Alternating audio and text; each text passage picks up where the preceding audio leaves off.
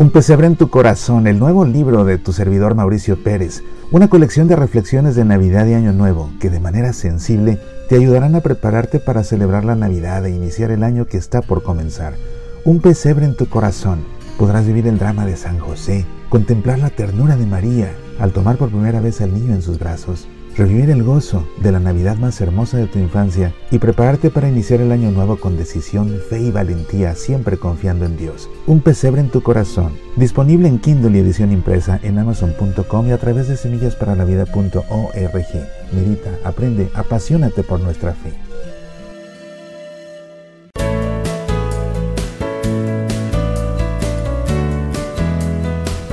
En días recientes, un grupo de sacerdotes en Argentina se unieron para enviar una notificación tanto a su obispo como a la Congregación para el Culto Divino y Disciplina de los Sacramentos en el Vaticano, así como a la Congregación para la Doctrina de la Fe. Esto a raíz de su profunda indignación después de que un video comenzara a circular en las redes sociales, un video en el que aparece un grupo de catequistas, laicos, laicas, todos ellos congregados en una casa, muy seguramente de alguno de los catequistas, sentados en torno a la mesa en el comedor, celebrando la primera comunión que había tenido lugar en su parroquia unos días atrás. En la mesa podemos ver Coca-Colas, vasos, una niña que de pronto se acerca a convidar a uno de los comensales una bolsa de papas fritas. Y todo esto en el marco de la celebración de la Santa Misa. Ahí en el comedor, en la cabecera, estaba sentado el sacerdote celebrando la Santa Misa, así sentado,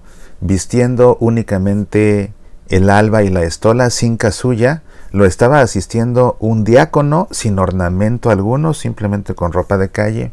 Y después se ve cómo el sacerdote pasa una píxide de la cual alrededor de la mesa cada comensal toma la hostia. Él mismo no la recibe, sino que cada uno va tomando la hostia de la píxide y después al mismo tiempo del otro lado de la mesa se va pasando el cáliz con el vino consagrado. O sea que celebraron la Santa Misa ahí en el comedor con las Coca-Colas, con las papas fritas de esta niña. Cuando comenzó a circular el video, el sacerdote que presidió esta Santa Misa mandó un mensaje a las personas que habían participado en esto diciéndoles que estaba muy preocupado de que este video circulara porque podría provocar problemas y vaya que los ha provocado porque lógicamente que este grupo de buenos sacerdotes preocupados por custodiar la sacralidad del sacrificio eucarístico, preocupados por salvaguardar la integridad de la cena del Señor, preocupados además por el mal ejemplo que se le da a los niños que estaban presentes. En este evento, que aparentemente se llama mesa y misa, o misa y mesa, algo así, pues bueno, que en estos escritos estas congregaciones en el Vaticano se notifica a las mismas de un posible sacrilegio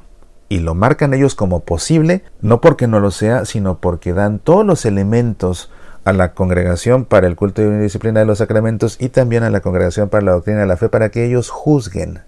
Y el escrito es fascinante, fíjate que intenté leerlo aquí en Semillas para la Vida, pero me tardé más de 20 minutos, era una emisión grandísima, no tenemos tiempo para tanto, el tiempo es limitado en estas emisiones en razón del espacio que nos conceden las radiodifusoras que tienen la gentileza de transmitirnos que pues mejor te platico, pero es un documento en el que van detallando cada violación al misal romano, por ejemplo, que el sacerdote celebrara sentado, que celebrara sin casulla, y van ellos citando cada rúbrica que se viola, van citando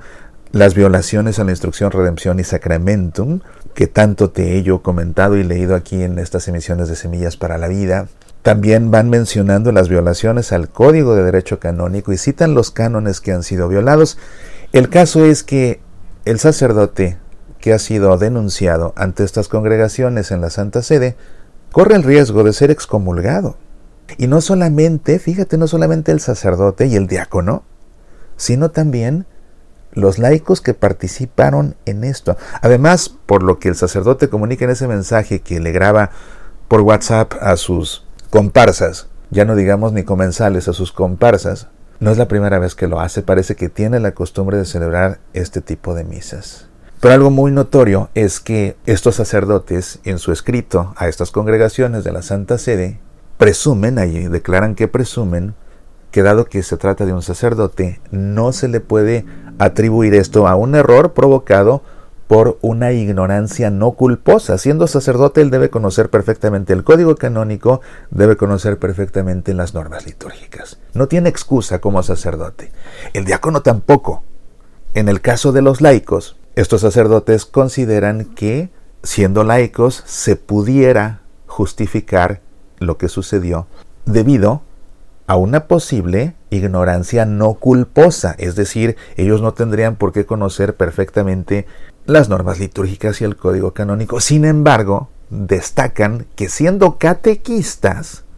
siendo catequistas, deberían conocer al menos las normas litúrgicas. O sea que tanto el sacerdote como el diácono, como todos estos laicos, están en serios aprietos, en serios aprietos, corriendo el riesgo de llegar a ser incluso excomulgados por este sacrilegio de celebrar la Santa Misa en un comedor con Coca-Colas que se han servido, con papas fritas,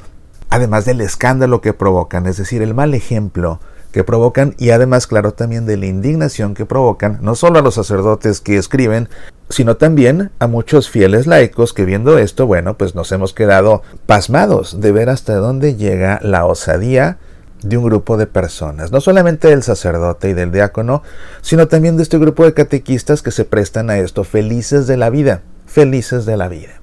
Y fíjate cómo, gracias a las redes sociales, ahora es posible detectar situaciones que quizás en otros tiempos pasarían desapercibidas y que podrían mantenerse bajo cierto resguardo de manera confidencial entre ese grupo. No, pues ahora ya esto salió a la luz y este sacerdote que está preocupado o que estaba preocupado de que la gente viera estos videos en las redes sociales,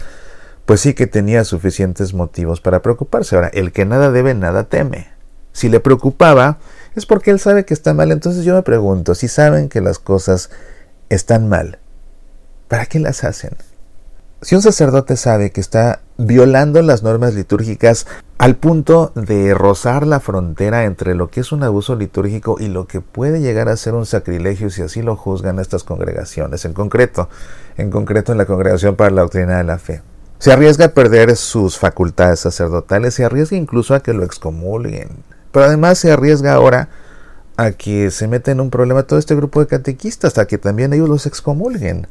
Yo sinceramente creo que el que está en más aprietos es el sacerdote y el diácono. Los laicos no tanto, aunque vean también, y por eso también he querido hacer esta emisión, vean ustedes queridos catequistas, vean ustedes queridos fieles laicos que participan en sus parroquias, en la animación litúrgica, en lo que sea, cómo prestarse a los abusos litúrgicos de un sacerdote cuando ustedes saben que está abusando litúrgicamente, puede ponerlos a ustedes también en riesgo. Es lo que sucedió aquí. Ahora esas personas que estaban ahí en torno a la mesa se veían felices de la vida, felices de la vida. Así que yo no sé si entre ellos había alguno que no le pareciera, pero pues bueno, como todos lo hicieron, él también estaba ahí de mala gana. Pero date cuenta todo lo que puede suceder por hacerse el ingenioso, por hacerse el creativo, por hacerse el innovador.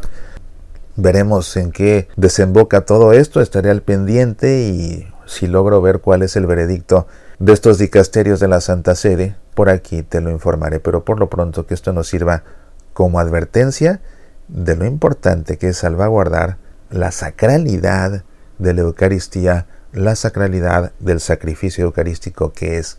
la cena del Señor, la Santa Misa. Soy Mauricio Pérez, estas son Semillas para la Vida.